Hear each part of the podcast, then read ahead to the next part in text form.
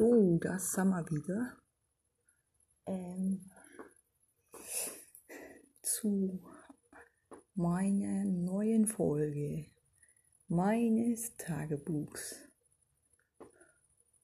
Extra Folge Reha-Aufenthalt. Ähm, heute lässt sich wirklich nicht allzu viel über den Tag sagen. Mm. Ich bin heute zum Frühstück gegangen, ganz normal. Und äh, habe daran teilgenommen. Habe bei meinen üblichen Spezies gesessen. Ähm,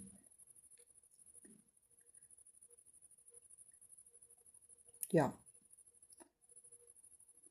War ja mit zwei anderen Mitpatienten verabredet, von denen einer ein Auto besaß und in Britz wohnte, ähm, der mich mitnehmen wollte und am S-Bahnhof Neukölln ausgesetzt hat. Das hat auch alles geklappt. Zum Frühstück lässt sich nicht viel sagen. Es war, außer dass ich zum ersten Mal die Rückmeldung von einer Mitpatientin bekommen habe, dass ich sehr leise spreche. Zumindest von ihr habe ich das das erste Mal gehört. Das war hilfreich, weil es dann doch erklärte, warum ich so häufig meine Gesprächsbeiträge nicht einbringen konnte. Ganz banale Erklärung. Also ähm, dachte ich mir schon, dass das nicht böse gemeint ist und ich wahrscheinlich einfach nur zu zaghaft bin, ähm, wenn ich versuche, mich am Gespräch zu beteiligen. Manchmal ich einfach einfach keine Lücke im Gespräch finde oder zu, zu leise bin und nicht selbstbewusst genug. Ähm, what? Ah, alles klar. Spotify. Spotify hat Geld von mir bekommen über PayPal. Ja. Ansonsten sind, äh, wie gesagt, bin ich danach gleich äh, relativ bald nach dem Frühstück losgefahren. Beziehungsweise sind wir losgefahren. Es wurde viel Türkisch geredet. Ich glaube, ähm, ja, ist jetzt nicht so wahnsinnig höflich, aber ich glaube, die, ähm, die Frau spricht halt noch nicht so besonders. Also fühlt sich anscheinend auch nicht zu Hause in der Sprache. Und ähm, kann ich mir auch vorstellen, weil wenn man hier ankommt, total dequalifiziert wird und absolut unter unter Wert seine Arbeitskraft verkaufen muss, fühlt man sich hier sicherlich nicht besonders willkommen. Man schon ewig versucht, hier auf die Beine zu kommen und das einfach nichts wird. Und äh, ja, wäre ich wahrscheinlich auch nicht so begeistert von diesem Land. Aber sie scheint wirklich sehr wenig Kontakt zu Deutschen zu haben.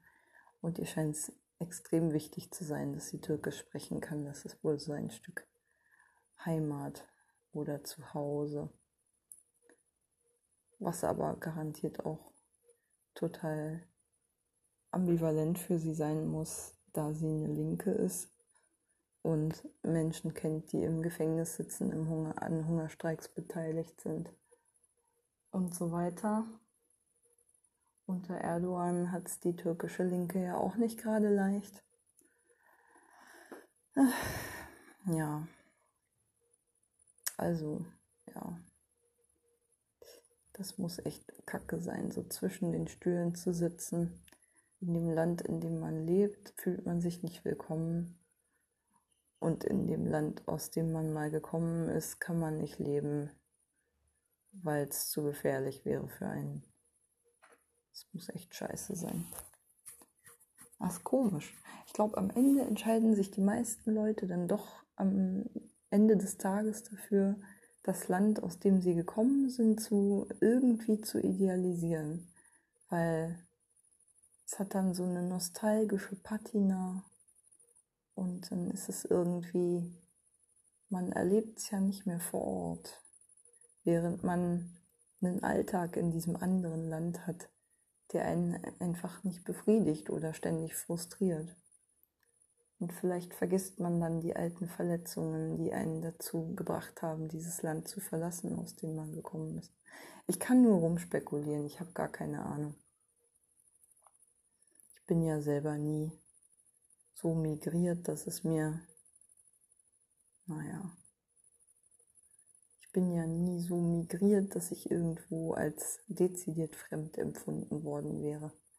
In Berlin muss man schon einiges dafür tun, als fremd äh, gelabelt zu werden.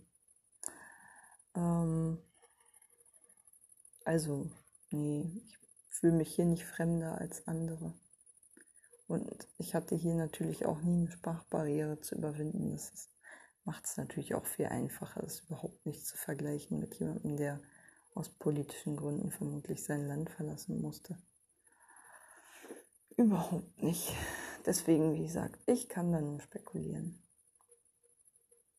warum sie so wenig Interesse daran hat, Deutsch zu lernen. Es war auch ein bisschen Trotz darin. Ich meinte dann so scherzhaft zu den beiden, also wenn ich hier rauskomme, habe ich bestimmt, ist bestimmt mein Türkisch ein bisschen besser geworden. Und ähm, dann habe ich noch versucht, ein bisschen Interesse zu signalisieren an der Sprache, gleichzeitig aber auch irgendwie unterschwellig zum Ausdruck zu bringen, dass ich diese Sprache ja nicht verstehe und sie mich die ganze Zeit ausschließen, wenn sie die ganze Zeit auf Türkisch reden. Ähm, was ähm, der man dann auch ein wenig verstanden hat, denke ich.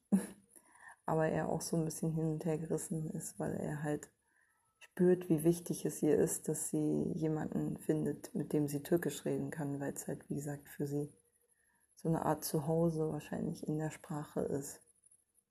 Wenn es schon kein Ort ist, dann wenigstens in der Sprache.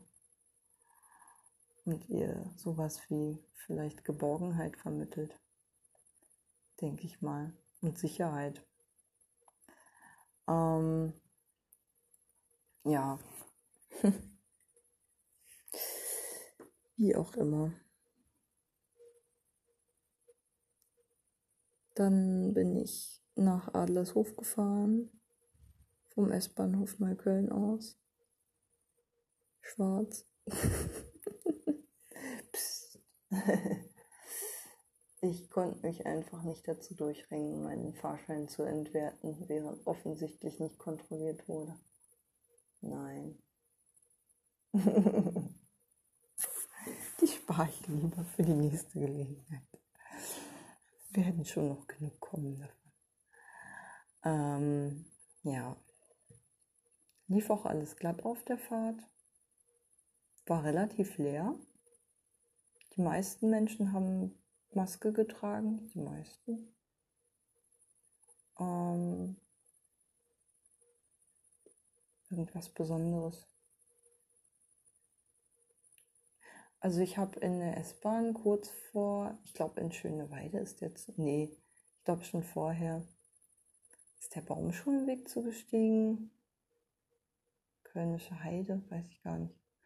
Ähm, ist jemand äh, wahrscheinlich Obdachloser, ein Obdachloser zugestiegen, der sehr abgemagert aussah und vermutlich lange schon Heroin oder irgendwas ähnliches konsumierte, was den Körper halt sehr auszehrt.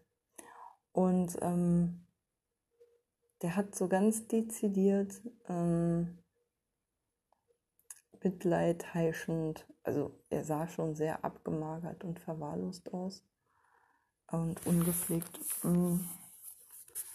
Und hat dann vor mir, als er eingestiegen ist, auch so eine dezidiert mitleidheischende Pose eingenommen. Und ich habe dann am S-Bahnhof Adlershof ist er mit mir zusammen ausgestiegen und hat einen augenscheinlich einen Kumpel von ihm getroffen, wahrscheinlich auch jemanden, der Heroin konsumiert, dem aus Anschein nach. Und dann sind sie ganz locker, flockig sich unterhaltend ähm, ja, die Dörpfeldstraße runtergelaufen und er wirkte wie ausgewechselt. Da dachte ich mir auch so, ach, naja, Gott sei Dank geht es ihm doch nicht so schlecht. Hm, ja, war aber gleichzeitig auch ein bisschen froh, dass ich ihm kein Geld gegeben hatte. Fieserweise. Wie sadistisch ist das eigentlich? Dass man jemandem nur helfen will, wenn er wirklich absolut am Boden ist, nicht mal mehr in der Lage ist, ein normales Gespräch mit jemandem zu führen. Oder Freunde zu haben oder sowas in der Richtung. Ich weiß ja nicht, wie sehr man mit jemandem befreundet sein kann, wenn man mit dem gemeinsam eine Droge konsumiert. Weil Drogen tendieren dazu, im Leben von Menschen so einen großen Raum einzunehmen, dass sie alles andere verdrängen, glaube ich. Und dann im Zweifelsfall sowas wie Freundschaft weniger wichtig wird. Aber gut, vielleicht gibt es da auch ja Menschen, die zusammenhalten. Ich weiß es nicht. Ich spekuliere heute sehr viel über Dinge, von denen ich überhaupt keine Ahnung habe und über Lebensweisen, mit denen ich nie Erfahrungen gemacht habe, merke ich. Interessant. Ach scheiße. Schon wieder das WLAN weg. Ah. Ja. Ups, da ist es wieder. Immer wenn das Signal zu schwach wird. Naja, whatever. Ich gehe dann auch, glaube ich, rein zum Hochladen. Das ist das, das, was das Datenvolumen frisst. Ich bin heute wieder kurz nach sechs, naja, gut, nee, stimmt nicht. Sechs Uhr, weiß nicht, da war es schon nach halb sieben aufgewacht und habe dann gleich panisch mein Handy angemacht um festzustellen, ob mein äh, neuer Handyvertrag zustande gekommen ist. Ähm, ja, ist er. War aber allerdings so verunsichert, weil da noch der Name meines alten Handyanbieters stand. Beim Datenvolumen und so und beim Netzanbieter. Ähm, dass ich Christian an, einmal angeklingelt habe, weil mir keine andere Nummer einfiel, die ich wählen könnte und ich davon ausging, dass sein Telefon sowieso aus ist.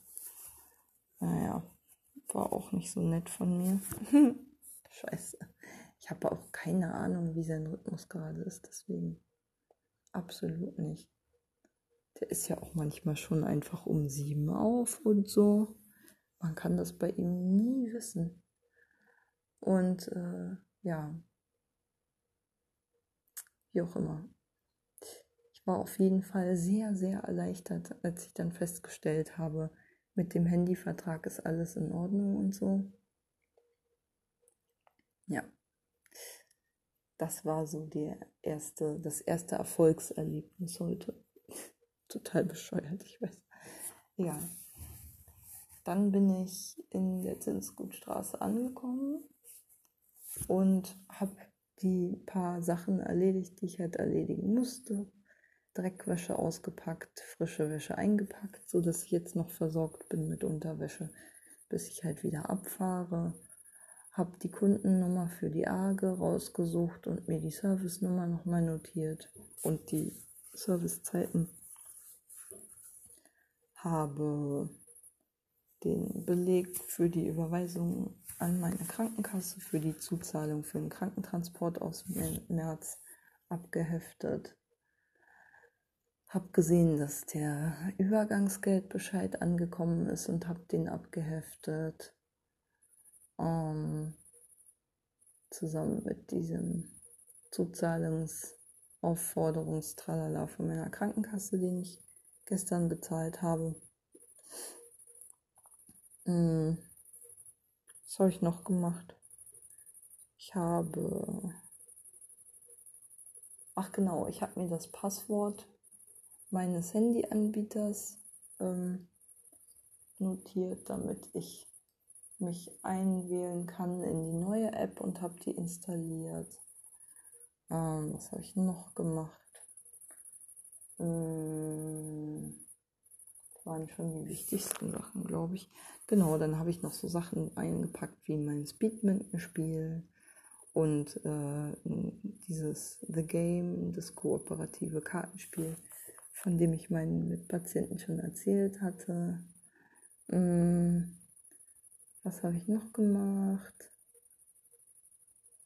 Oh ja, und es war absolut nichts mehr zu essen da. Rebecca hat Gott sei Dank alles aufgefuttert, was noch an Gemüse und ich glaube Obst war keins mehr da übrig war.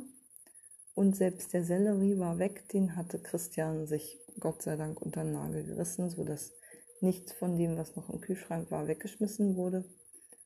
Christian hat sich auch bei meinen Aufstrichen bedient, Gott sei Dank. Einer war geöffnet seit drei Wochen, aber man konnte ihn offensichtlich noch essen.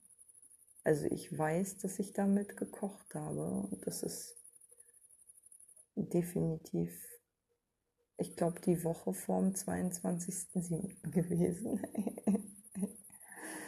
Ui, ui, stand aber die ganze Zeit im Kühlschrank.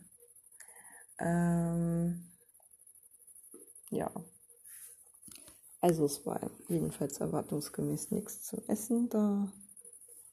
Und deswegen habe ich mir die Lieferando-App installiert und ähm, mir was zu essen bestellt. Ein Burger, einen vegetarischen mit Süßkartoffelpommes. Sehr gesund. Ich hatte auch überhaupt nicht eingesehen. Also ich habe kurz überlegt, ob ich über Too Good To Go ähm, mal nach Köpenick fahre. Da wäre gerade Obst und Gemüse abzuholen gewesen, aber ich hatte absolut keinen Bock, schon wieder irgendwie zu bangen wird das jetzt aufgegessen? Kann das irgendjemand verwerten? Hat jemand Zeit zum Kochen? Lalala.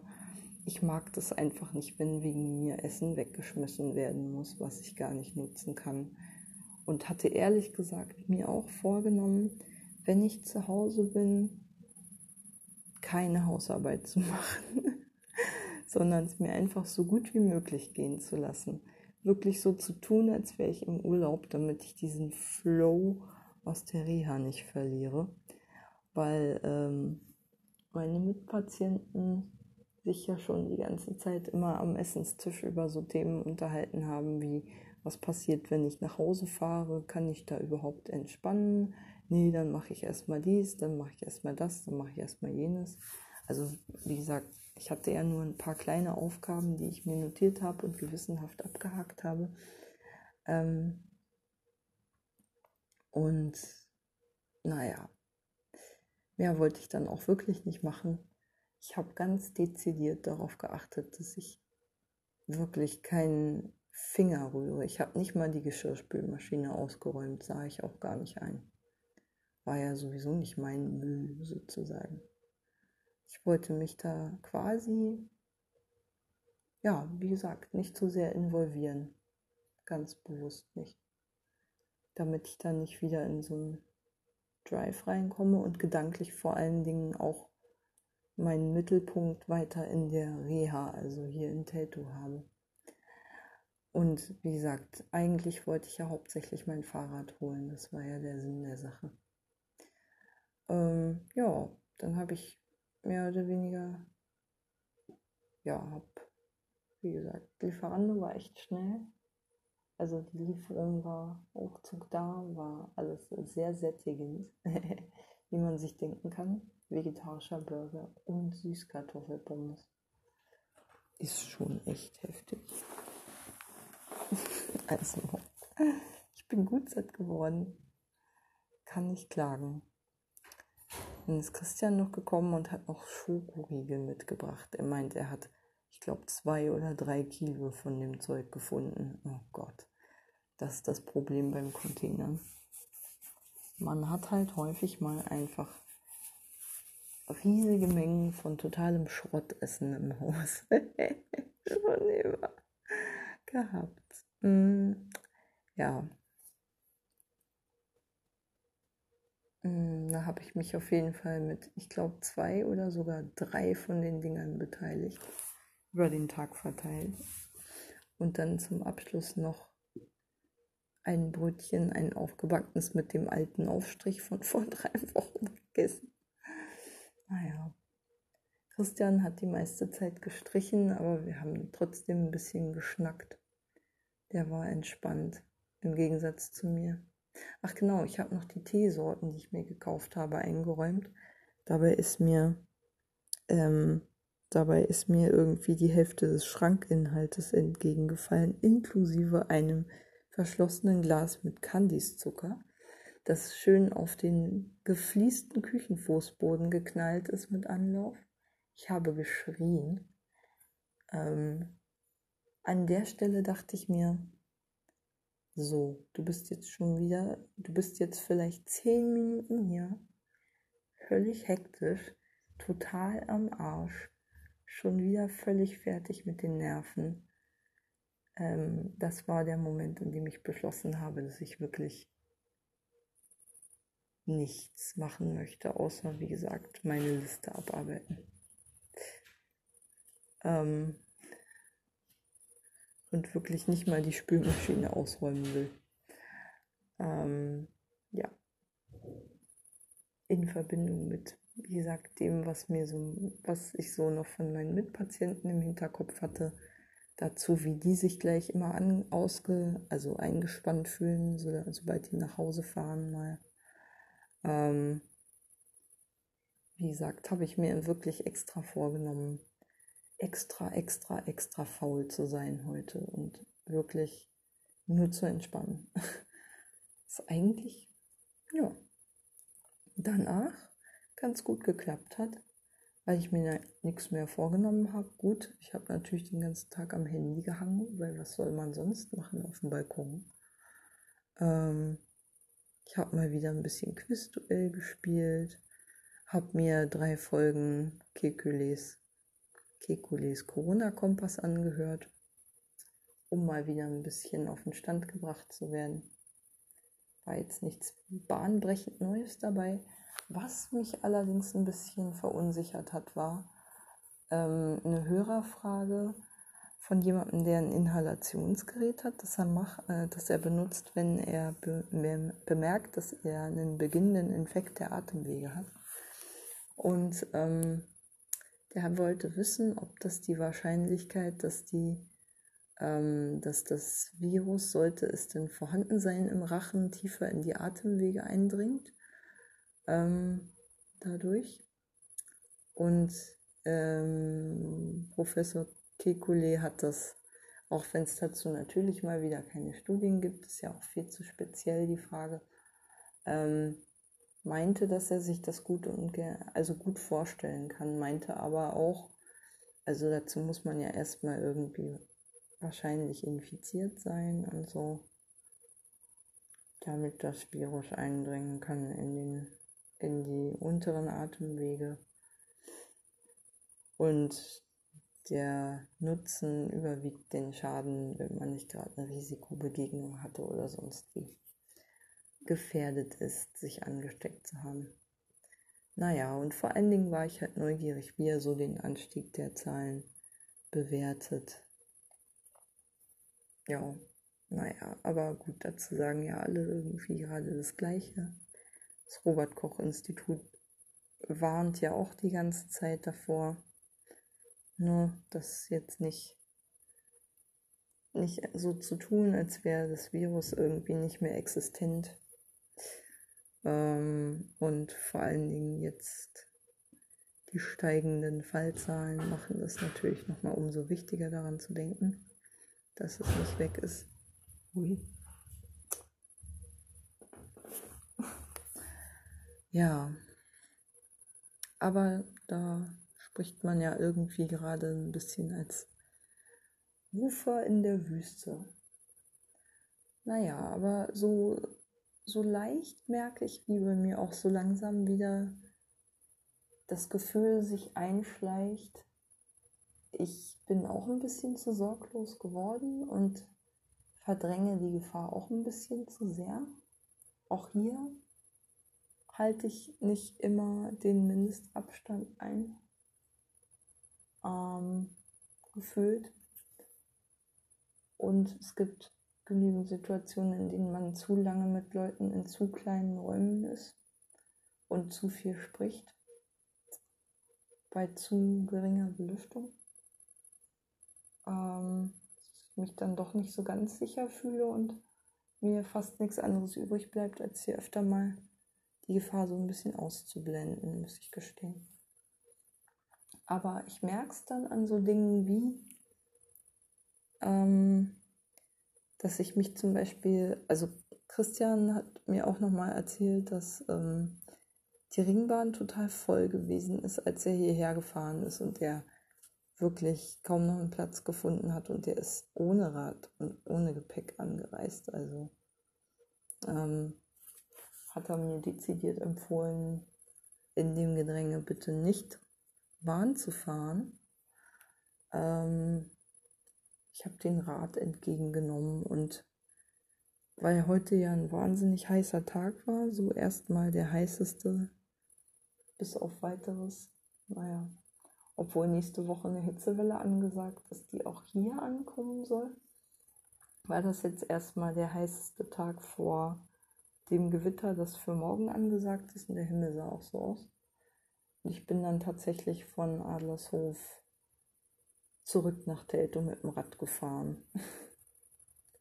Ich habe den ganzen Tag mit mir gehadert, fühle ich mich fit genug, den ganzen Tag irgendwie, also am Anfang des Tages vor allen Dingen so ein diffuses Gefühl gehabt, äh, ich bin nicht richtig fit, vielleicht werde ich krank, äh, äh. wie ich das halt die ganze Zeit immer mal wieder habe. Aber jetzt gegen Abend, nach einem Tag, an dem ich praktisch nichts gemacht habe, keinen Sport, gar nichts, und wirklich nur faul auf dem Balkon rumgehangen habe, beziehungsweise die heißesten Stunden habe ich ehrlich gesagt in meinem wunderbar kühlen, grün verschatteten Zimmer verbracht und das sehr genossen. Ich bin in mein Zimmer gekommen, es stank nach Farbe, die Möbel waren verrückt. Mm. Der Teppich lag zusammengerollt auf den Dielen, so dass er nicht störte und nicht bekleckert werden konnte. Und trotzdem kam ich in dieses Zimmer und fühlte mich sofort wieder zu Hause. Das war echt dass mir, als ich die Wohnung betrat, hatte ich so ein leichtes Fremdheitsgefühl. Aber in meinem Zimmer angekommen, wie gesagt, trotz des Zustandes, dachte ich mir sofort, ach, angekommen, meine Zuflucht. Das war schon interessant. Ähm,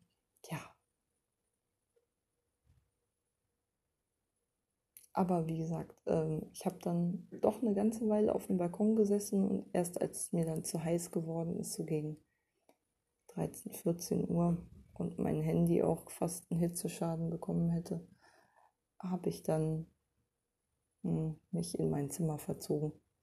Eine ganze Weile Christian beim Streichen genervt. Nein, Quatsch. Ich habe halt Duolingo und Neuronation und so durchgezogen. Ähm, ja, was habe ich noch gemacht? Ach genau, dann bin ich später wieder auf den Balkon gegangen, als es da schon ein bisschen schattiger war. Ähm, in der Sonne hielt man es ja heute wirklich gut, will ich nicht aus. Und ähm, da waren vorm Haus zwei so um die mit, also so mit 40er Männer die aussahen wie so nervige Fußballfans, die gerne mal grölend durch die Gegend ziehen und Leute bedrohen. So einen Eindruck machten die und die haben dann auch in regelmäßigen Abständen irgendwelchen Schwachsinn gebrüllt. So, ja, Baby, komm runter oder irgendwie sowas in der Richtung. Ich weiß es nicht.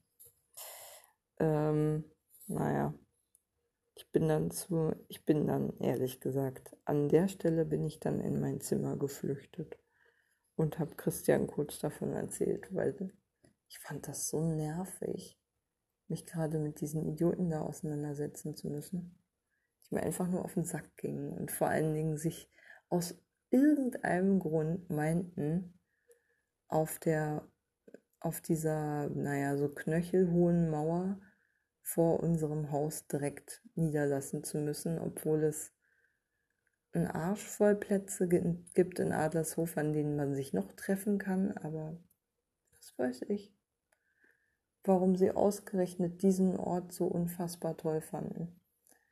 Naja, keine Ahnung. Und wie gesagt, ich bin dann wirklich, ja, ich habe dann da wirklich, wie gesagt, gar nichts gemacht. Stundenlang. Ähm, ja, bis auf, wie gesagt, auf meinem Handy mal wieder rumgedallt nach Herzenslust. Ähm, und ja, bin dann so gegen halb acht, glaube ich. Oder, nee, kurz nach acht schon. Es war schon kurz nach 18, nach acht oder sowas. Losgefahren mit dem Rad, nachdem ich mich umgezogen hatte und so und alles eingepackt hatte. Ich hoffe, ich habe nichts vergessen. Mm. Ich habe ein Sattelpolster genommen und noch Funktionsunterwäsche. Dadurch habe ich die Fahrt einigermaßen überlebt, denn es war sehr rumpelig. Mm. Ich bin ja erstmal die Rodower Chaussee lang gefahren, kleines Stück bis zum Ernst-Ruska-Ufer. Das Ernst-Ruska-Ufer war zunächst einfach eine pure Industrieanlage mit irgendwie so Wasser, so ähnlich wie der Industriehafen in Schöneweide. Und dann wurde es immer grüner und das war so surreal. So links sah man das Wasser, ein paar Bäume und so und sah aus wie ein stinknormaler Uferbereich im Grünen und dann rechts sah man so eine Autobahn. Das war schon sehr seltsam. Aber es war mit Abstand der beste Radweg, den ich auf der Strecke gehabt habe. Und der wurde auch fröhlich frequentiert. Also es waren eine ganze Menge Leute auf dem Ding unterwegs. So viele wie fast auf dem Rest, auf dem Rest der Strecke eigentlich fast nirgendwo sonst. Später nochmal. Ja, dann bin ich nach Neukölln reingefahren, relativ bald. Britz, Rudo, ähm, ja, unglaublich schlechte Radwege, viele Wurzeln, manchmal fehlte der Radweg ganz. An einer Stelle bin ich irgendwie an Wadenditte. Ich guck mal noch mal kurz auf die Route. Ich guck mir noch mal die Route an. Erzähle dann davon. Oh Gott, ist das schön. Teltower Dörferweg. Das muss ich mir auch mal angucken. Ich speichere mal. Moment. Ja, die Originalroute muss es sein. Genau. Britzer Dörferweg. Huha. Ja. Moment. Moment. Also. Ja, dann. Genau. Bin ich Richtung Gropiusstadt gefahren, genau. Auf dem auf der Joachimsthaler Chaussee. Genau. Das war unfassbar hässlich und eine sehr lieblose Gegend, in der ich mich äußerst unwohl gefühlt habe und in der auch die Radwege in einem schauerlichen Zustand waren. Und die, oh, was mir auch aufgefallen ist, also die Gehwege, äh, die, die, die Bordsteine waren auch unfassbar hoch.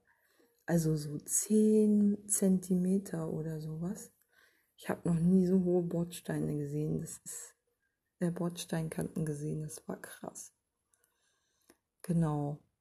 Dann kurz hinter der, der Joachimsthaler Chaussee war so eine kleine Grünanlage rechts mit einem unglaublich idyllisch aussehenden kleinen Teich.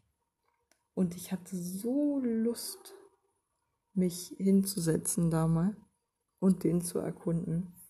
Es war ja wirklich mitten, also die Achimsthaler Chaussee ist ja wirklich nicht schön. Und äh, ja, mir sind auch im Übrigen kaum Radfahrer auf der Strecke begegnet. Also so gerade in Neukölln eigentlich nur sehr wenige. Ähm, und wie gesagt, es gab immer mal wieder auch gar keine Radwege oder Radwege, die nur auf einer Seite existierten und auf der anderen Seite nur ein viel zu schmaler Streifen auf, dem, auf der Straße waren, wo ich dann ehrlich gesagt auch einfach auf dem Gehweg gefahren bin, auf der falschen Seite, weil Auf der anderen Seite hätte ich nicht mal auf dem Gehweg fahren können, weil es keinen gab und solche Scherze. Äh, das hält man wohl in Neukölln für Stadtplanung, äh, für Verkehrsplanung. Keine Ahnung, was man sich dabei denkt. Genau. Ja, wie gesagt, diesen Teich, den würde ich gerne mal bei Gelegenheit aufsuchen, was auch immer das ist. Was ist denn das? Da an der Joachimsthaler Chaussee, aber es sah wirklich wunderschön aus. Vor allen Dingen noch her hervorgehoben durch den Kontrast zu diesem unfassbar ekligen Ambiente ringsum. Also diese lieblose Straße mit den gesichtslosen Betonbauten aus den 60ern, diese Sozialbauten da. Und dazu alle fünf Minuten irgendwelche, ne? Irgendwelche Sirenen. Ich glaube, in, in Neukölln alleine sind mir vier oder fünf ähm, Polizeiwagen und Krankenwagen äh, und Feuerwehrwagen mit Martinshörnern begegnet. Ach genau, nee, dieser Teich, der war erst in Altbuckow, genau, also doch hinter dem U-Bahnhof ähm, Johannesthaler Chaussee, genau da war der Teich. Wirklich eine winzige Grünanlage und ein klitzekleines Teichlein eigentlich nur inmitten eines Wohngebietes an einer fürchterlich vielbefahrenen Straße, an der man kaum fahren kann, weil da wirklich eigentlich nur möglich war, illegal auf dem Gehweg zu fahren. Ähm, genau, dann bin ich in die Marienfelder Chaussee rein. Ich glaube, da wurde der Radweg dann schon etwas besser. Es fuhren aber trotzdem nicht viel mehr Leute da lang. Dann bin ich auf die Bukower Chaussee gefahren. Ach, da wurde es, glaube ich, erst ein bisschen besser. Und dann kam irgendwie dieser Gutspark Marienfelde am Nametzer Damm. Und ich dachte mir so, unter dem Eindruck dieser Gegend, durch die ich vorher gefahren bin, die halt total Ghetto war, alles sah irgendwie aus wie Gropiusstadt. Also wie gesagt, gesichtslose Sozialbauten, irgendwelche Kommerztempel hier und da, nebst irgendwelchen dorfartig anmutenden Kneipen. Eine Kneipe, an der bin ich vorbeigekommen, da stand, war so ein Transpi aufgehängt, so eine Eckkneipe, aus der Schlagermusik drang. Ich glaube, das war irgendwo, Gott, war es schon auf der Bukower Chaussee, kann sein. Bukower Chaussee, Lichtenrader Damm, irgendwie so in der Ecke. Und da war, da stand auf dem Transpi ähm, Gleichberechtigung für alle Restaurants oder sowas. Also war nur eine Kneipe, aber trotzdem. Naja, wie auch immer. Und das machte alles so den Eindruck, als ob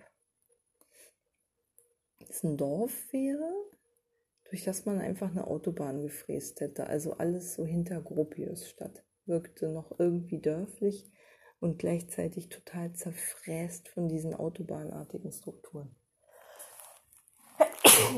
So die gewaltsamste Stadtplanung, die man haben kann. So ähnlich wie die Schildhornstraße, glaube ich. Wo man ja auch einfach durch ein gewachsenes Wohnviertel mit Kleingartenanlagen und Grünanlagen und so und einem parkartigen Platz am Breitenbachplatz halt einfach eine Autobahn durchgefräst hat, so in diesem in dieser Zeit, in der der Architekturstil, der damals üblich war, glaube ich, als Brutalismus bezeichnet wird. Heute. Ja, das war ganz seltsam. Diese Mischung aus Dörflichkeit, also je weiter man nach Westen kam, Richtung Langwitz vor allen Dingen gesteigert, ähm, und gleichzeitig aber auch diese einfach total brutale Verkehrspolitik, die die Aufenthalts- und Wohnqualität da so richtig also verunmöglicht hat oder also zerstört hat eigentlich. Genau.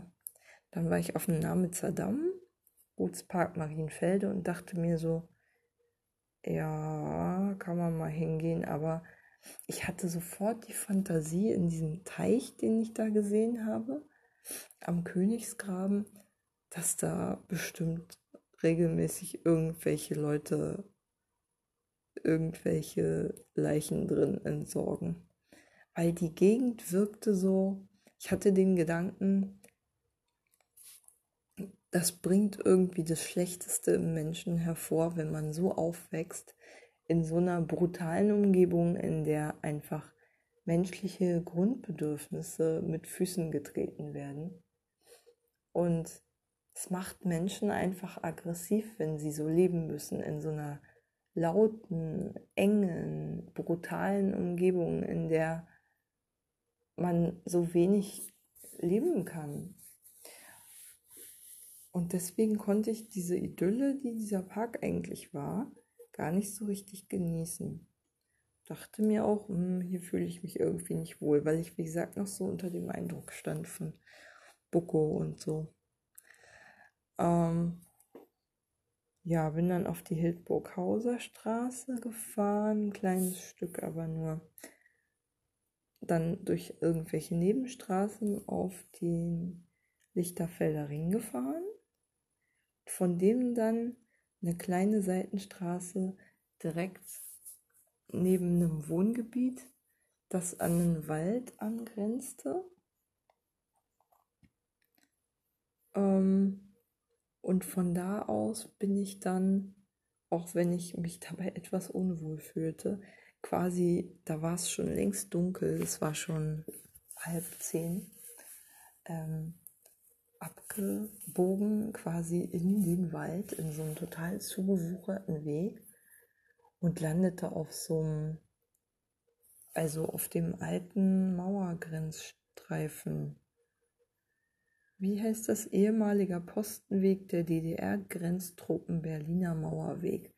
Den bin ich lang gefahren, quasi durch den Wald im Dunkeln. Und das war echt ein geiles Gefühl. Es war ein bisschen gruselig.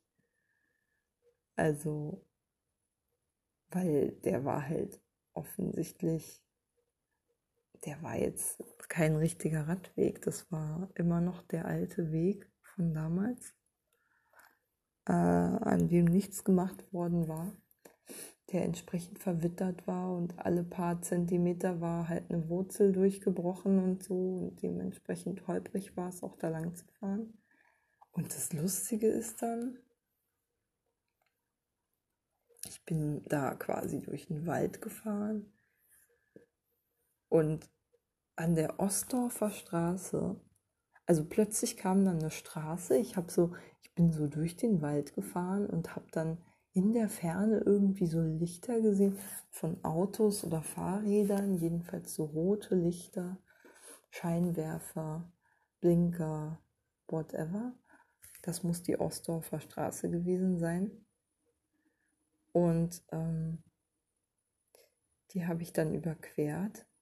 Und da waren dann plötzlich vier andere Radfahrer, und ich habe nur ein Gespräch aufgeschnappt zwischen einem Pärchen oder was auch immer. Ähm, oder ein, also zwei Radfahrern.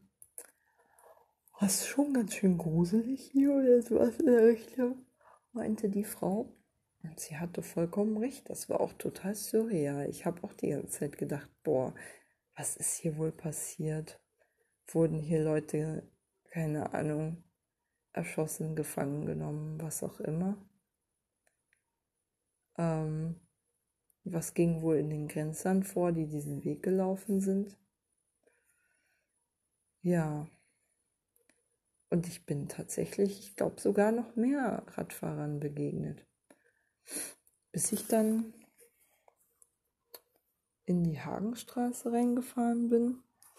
Ich frage mich, was war denn das? Das ist so Niemandsland ist tatsächlich Niemandsland und so fühlt es sich auch an.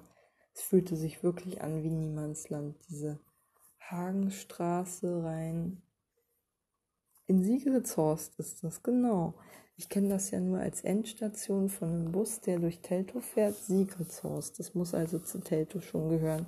Fühlte sich aber wirklich so an und wird auch von der Bahntrasse abgeschnitten quasi.